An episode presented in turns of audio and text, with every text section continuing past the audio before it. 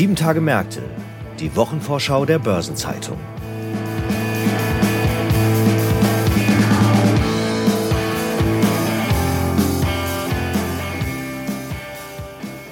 Herzlich willkommen zu einer neuen Folge von Sieben Tage Märkte, der Wochenvorschau der Börsenzeitung.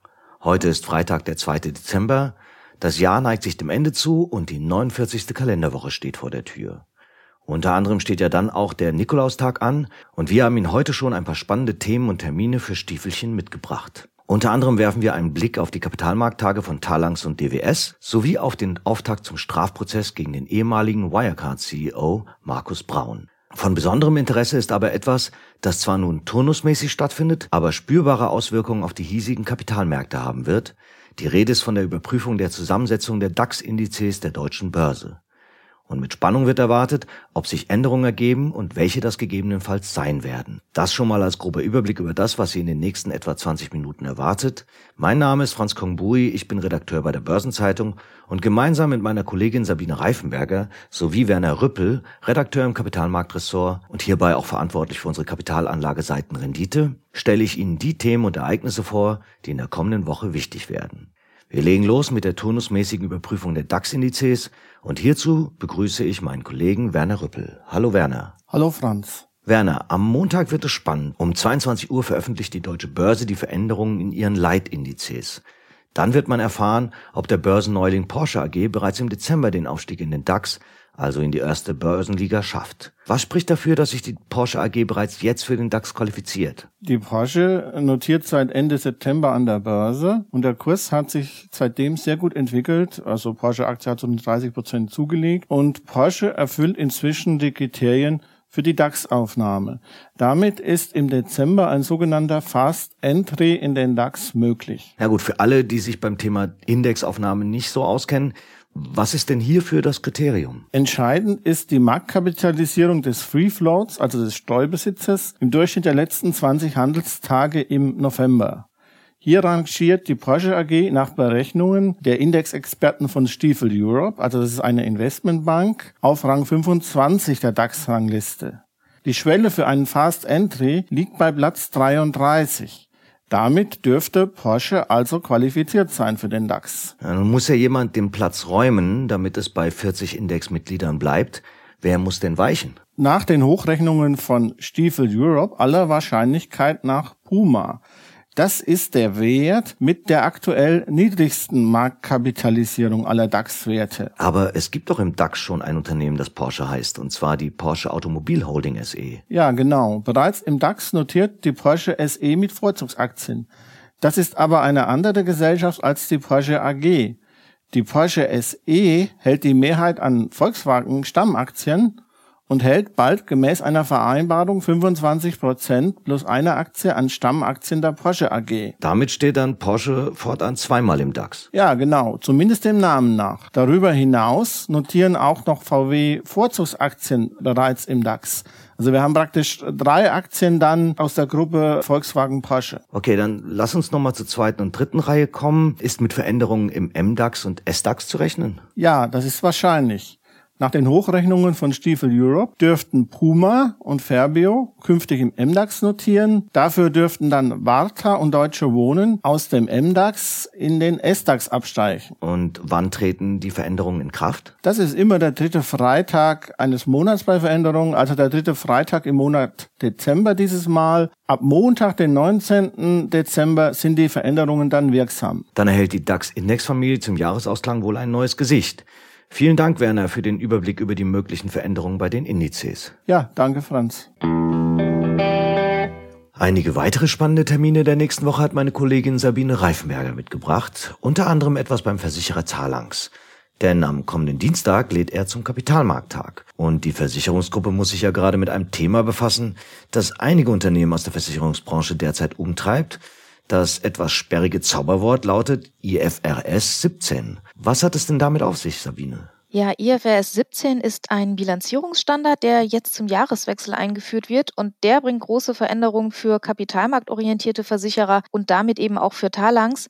Das liegt daran, dass sich mit IFRS 17 die Bewertungsmethode für Versicherungsverträge ändert. Vereinfacht gesagt waren die bislang eher vergangenheitsorientiert und IFRS 17 soll nun eine stärker nach vorne blickende Bewertungsmethode einführen. Die soll mehr auf künftige Zahlungsströme abzielen und dadurch die Transparenz darüber erhöhen, ob Versicherer beispielsweise im Neugeschäft profitabel wirtschaften. Ja, das klingt echt komplex und nach einem beträchtlichen Aufwand für die betroffenen Unternehmen. Wie gut kommen die denn damit klar? Also der Aufwand ist in der Tat enorm und die Umstellung beschäftigt die Versicherungsbranche auch schon seit Jahren. Wie kompliziert es ist, das sieht man auch daran, dass der 1. Januar 2023 gar nicht das ursprüngliche Startdatum für die Umstellung ist. Eigentlich sollte IFRS 17 nämlich schon zwei Jahre früher in Kraft treten, zum 1. Januar 2021. Und diese Verschiebung um zwei Jahre sollte dann mehr Zeit geben für eine geordnete Einführung des neuen Standards. Ja, nun ist ja so ein neuer Standard, der mehr Transparenz bringt, aus Investorensicht durchaus zu begrüßen. Was heißt das denn konkret für einen Versicherer wie Talangs? Also wie sich der neue Bilanzierungsstandard dann auf das Zahlenwerk auswirkt, das wollen die Vorstände im Detail in der kommenden Woche erläutern. Aber eines betont das Management immer wieder, auf Geschäftsmodelle, auf die Profitabilität und auf das Wachstum haben die neuen Regeln grundsätzlich keine Auswirkungen. Allerdings soll IFRS 17 dafür sorgen, dass die Versicherer besser vergleichbar werden. Für Investoren sind unterschiedliche Bewertungsansätze immer schwierig und die neue Bilanzierung nach IFRS 17 soll in diesem Punkt beispielsweise mehr Einheitlichkeit schaffen. Da lässt sich dann also im besten Fall von außen etwas besser einschätzen, wie es im Innern der börsennotierten Versicherungskonzerne und eben auch bei Natalangs so aussieht. Am Mittwoch hält die Deutsche Banktochter DWS dann ihren Kapitalmarkttag ab. Zuletzt gab es einige Gedankenspiele, was die Namensgebung und die Rechtsform angeht, aber noch ist die DWS eine GmbH und Co. KGaA, also eine Kommanditgesellschaft auf Aktien. Genau, und offenbar stellt der neue Vorstandsvorsitzende Stefan Hobbs das gerade auf den Prüfstand, das ist zumindest kürzlich über die Nachrichtenagentur Bloomberg nach draußen gesickert. Die derzeitige Rechtsform ist eine Mischform aus Kommanditgesellschaft und Aktiengesellschaft und die DWS hat bereits in ihrem Börsenprospekt darauf hingewiesen, dass diese Struktur zu einer niedrigeren Bewertung der DWS führen könne, weil sie vielen Investoren möglicherweise nicht so vertraut ist. Ja gut, aber eine möglicherweise höhere Bewertung ist wahrscheinlich nicht der einzige Grund für die Gedankenspiele, oder? Nein, in der Tat nicht. Ein zweiter Kritikpunkt lautet, dass die aktuelle Rechtsform der Hauptaktionärin der Deutschen Bank sehr viel Macht einräumt, gerade etwa in Personalfragen. Hobbs hatte ja in der Vergangenheit schon angedeutet, dass er die DWS gerne unabhängiger positionieren möchte und selbst die Marke DWS ist angeblich angezählt. Bloomberg berichtet, dass Hobbs daran zweifle, dass die Strahlkraft der Marke außerhalb des deutschen Heimatmarkts groß genug ist. Ob jetzt diese Überlegungen aber schon so spruchreif sind, dass sie beim Strategieupdate kommende Woche schon erwähnt werden, ist offen.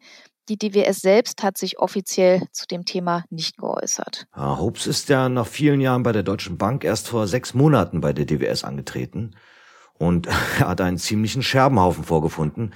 Unter anderem wurde dem Haus äh, Greenwashing vorgeworfen. Für Hobbes sind das ja nicht die leichtesten Startvoraussetzungen. Das kann man so sagen. Er ist ja zur Hauptversammlung im Juni angetreten und dort musste er sich mit den ziemlich aufgebrachten Kleinaktionären auseinandersetzen. Von denen hagelte es kritische Nachfragen und die Zustimmung für die Entlastung der Geschäftsführung und des Aufsichtsrats war mit knapp über 80 Prozent auch recht mau. Bei richtig guten Werten sieht man da 97 Prozent und noch mehr. Und Hobbs hat damals angekündigt, dass es für ihn die höchste Priorität habe, das Vertrauen in die DWS wiederherzustellen. Und im Vorfeld des Investorentags soll es jedenfalls schon mal eine sehr eingehende Bestandsaufnahme gegeben haben. Am kommenden Donnerstag rückt dann ein Fall in den Fokus, der im Juni 2020 Schockwellen am Kapitalmarkt ausgelöst hat. Es geht um Wirecard. Der bis in den DAX aufgestiegene Zahlungsdienstleister ging seinerzeit pleite und die Aufarbeitung dauert bis heute an. Klar ist jedoch bereits, dass es sich um einen der größten Bilanzskandale der deutschen Wirtschaftsgeschichte handelt und ab nächster Woche muss sich der ehemalige Wirecard-CEO Markus Braun vor Gericht verantworten. Da ist er aber nicht der Einzige, oder Sabine? Nein, neben Markus Braun müssen auch der ehemalige Chefbuchhalter von Wirecard und der frühere Statthalter einer Tochtergesellschaft in Dubai dem Gericht Rede und Antwort stehen. Die Strafvermittler werfen dem Trio gewerbsmäßigen Bandenbetrug, Untreue, unrichtige Darstellung und Marktmanipulation in mehreren Fällen vor. Markus Braun hat die Vorwürfe in der Vergangenheit ja bereits mehrfach bestritten. Na, die Vorwürfe sind ja auf jeden Fall beträchtlich und gerne würden die Ermittler auch mit seinem Ex-Vorstandskollegen Jan Masalek sprechen, aber das hat wohl wenig Aussicht auf Erfolg. Das sieht in der Tat schlecht aus. Gegen Masalek liegt zwar ein internationaler Haftbefehl vor, aber er ist ja direkt nach der Pleite untergetaucht. Man vermutet ihn in Russland. Die Staatsanwaltschaft München hat auch ein sogenanntes Inhaftnahmeersuchen gestellt. Das blieb bislang aber erfolglos. Aufgeben wollen die Ermittler allerdings nicht. Sie haben das im Sommer nochmal betont und äh, gesagt, es bleibt auch noch ein wenig Zeit, denn vollständig verjährt sind die Vorwürfe erst in etwa 20 Jahren. Na gut, wenigstens wusste man bei Markus Braun, im Gegensatz zu Masalek, immer sehr genau, wo er sich aufhält in den letzten Monaten. Er sitzt ja bereits seit Juli 2020 in Untersuchungshaft. Und es zeichnet sich bereits jetzt ab, dass die gerichtliche Untersuchung wohl auch einige Zeit in Anspruch nehmen wird, oder? Da deutet wirklich vieles auf einen Mammutprozess hin. Die Staatsanwaltschaft hat mal gesagt, sie habe für ihre Anklage 340 Firmen, 450 Personen und mehr als 1100 Bankverbindungen überprüft.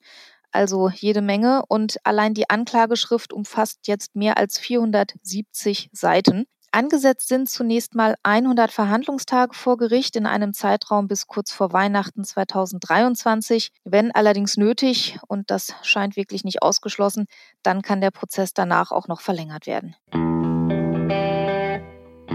Und was hat die anstehende Woche sonst noch zu bieten? Bevor wir die einzelnen Tage betrachten, ein besonderer Hinweis. Alljährlich erstellt die Deutsche Vereinigung für Finanzanalyse und Asset Management DVFA eine Rangliste börsennotierter Unternehmen und zwar anhand der Bewertung der Qualität ihrer Unternehmensführung. Und diese DVFA Scorecard for Corporate Governance wird am nächsten Donnerstag präsentiert.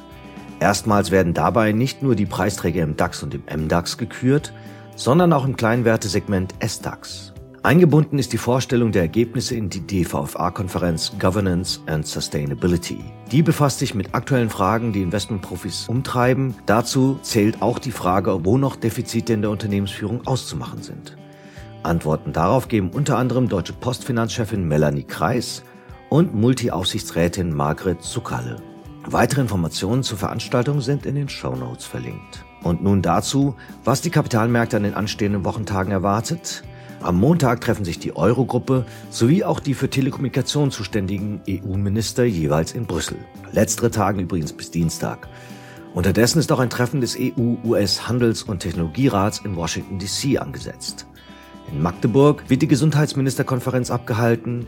Die Bausparkasse Schwäbisch Hall führt eine Online-Pressekonferenz durch mit dem Schwerpunkt Ist Wohneigentum noch bezahlbar? Überdies finden Presseveranstaltungen zum Thema Raumfahrt und Quantentechnologie Made in Germany statt, organisiert durch den Maschinenbauer Trumpf, unter anderem mit Anna Christmann, der Koordinatorin der Bundesregierung für die deutsche Luft- und Raumfahrt. Und das Kraftfahrtbundesamt und der Automobilverband VDA veröffentlichen die Pkw-Zulassungszahlen für November. Am Dienstag ist in Finnland wegen der Feierlichkeiten zum Unabhängigkeitstag die Börse geschlossen. Die EU-Finanz- und Wirtschaftsminister tagen in Brüssel. In Tirana findet der EU-Westbalkan-Gipfel statt. Am Bundesverfassungsgericht in Karlsruhe wird ein Urteil zum 750 Milliarden Euro schweren Corona-Wiederaufbaufonds der EU erwartet. Derweil wird der Prozess gegen Ex-Audi-Chef Rupert Stadler und drei Ingenieure in München fortgesetzt. Der Zentralverband des deutschen Baugewerbes hat in Berlin zu einer Pressekonferenz eingeladen. In Frankfurt wird bei einer Tagung das Jahrbuch für öffentliche Finanzen 2022 vorgestellt. Die Reserve Bank of Australia veröffentlicht ihren Zinsentscheid und im US-Bundesstaat Georgia gibt es eine Stichwahl um den Senatssitz. Am Mittwoch wird der Reigen der EU-Treffen in Brüssel fortgesetzt. Diesmal tagen die EU-Justiz- und Innenminister und zwar bis Donnerstag. Derweil veröffentlicht die OECD in Paris ihre Frühindikatoren für den Monat November und der Zinsentscheid der Bank of Canada steht an. Donnerstag findet der Digitalgipfel der Bundesregierung in Berlin statt. Derweil hat der Industrieverband Körperpflege und Waschmittel IKW eine Videopressekonferenz zur Entwicklung der Branche 2022 angesetzt. Und in Mannheim gibt es einen Vortrag zum Jahresgutachten 2022-23 des Sachverständigenrates zur Begutachtung der gesamtwirtschaftlichen Entwicklung. Und zum Wochenabschluss treffen sich die EU-Gesundheitsminister in Brüssel und die Ratingagentur Fitch legt die Einstufungen für Andorra und Großbritannien vor, während Moody's die Ratingergebnisse für den EFSF, ESM und die Niederlande veröffentlichen und Standard Poor's die Ratings für Albanien, Serbien und Slowenien. Weitere anstehende Termine aus Unternehmen, aus Politik und Wirtschaft sowie Updates zu wichtigen Konjunkturindikatoren finden Sie in der Übersicht heute im Finanzmarktkalender der Börsenzeitung oder online unter börsen-zeitung.de slash Finanzmarktkalender. Und wir runden die kommende Woche ab mit ein paar runden Geburtstagen. 50 Jahre alt wird André Hagmann, Vorstand bei Union Investment.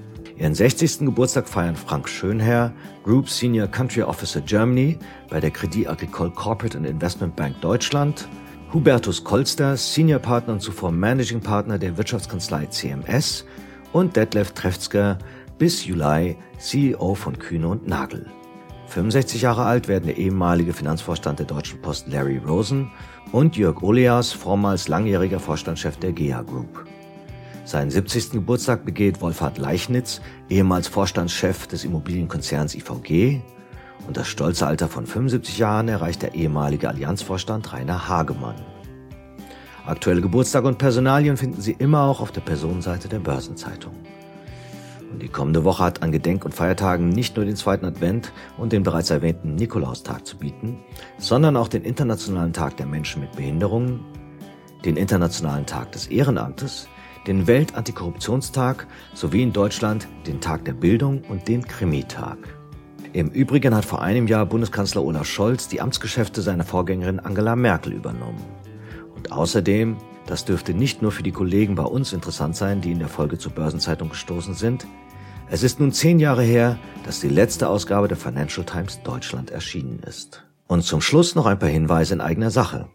In der Sonnabend-Ausgabe der Börsenzeitung finden Sie neben der Spezialthemaseite Recht und Kapitalmarkt auch eine Sonderbeilage zu Investmentfonds. Am Dienstag erscheinen einige Sonderseiten zum Anlagethema Rendite mit einem Marktausblick auf 2023. Diese Publikation steht übrigens unter der Federführung meines Kollegen Werner Rüppel, den Sie vorhin ja gehört haben. Und dann gibt es noch ein paar Veranstaltungen von unserer Schwester WM-Seminare, auf die ich verweisen möchte. Am Dienstag findet der WM Bankjuristentag 2022 als Online-Konferenz statt und am Mittwoch wird das WM-Seminar Emissionsgeschäft, Prospektverordnung und elektronische Wertpapiere durchgeführt. Gestern haben wir zudem eine neue Folge von Nachhaltiges Investieren veröffentlicht, unserem Podcast rund um Sustainable Finance.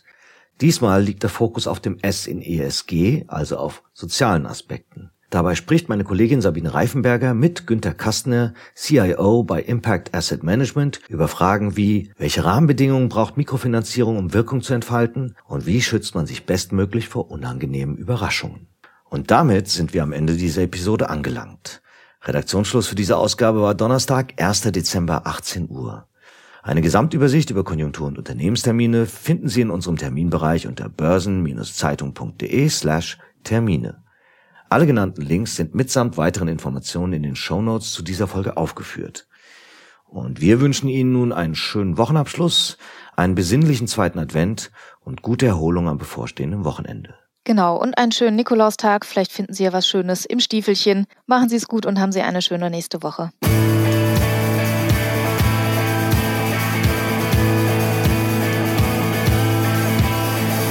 Das war Sieben Tage Märkte die Wochenvorschau der Börsenzeitung.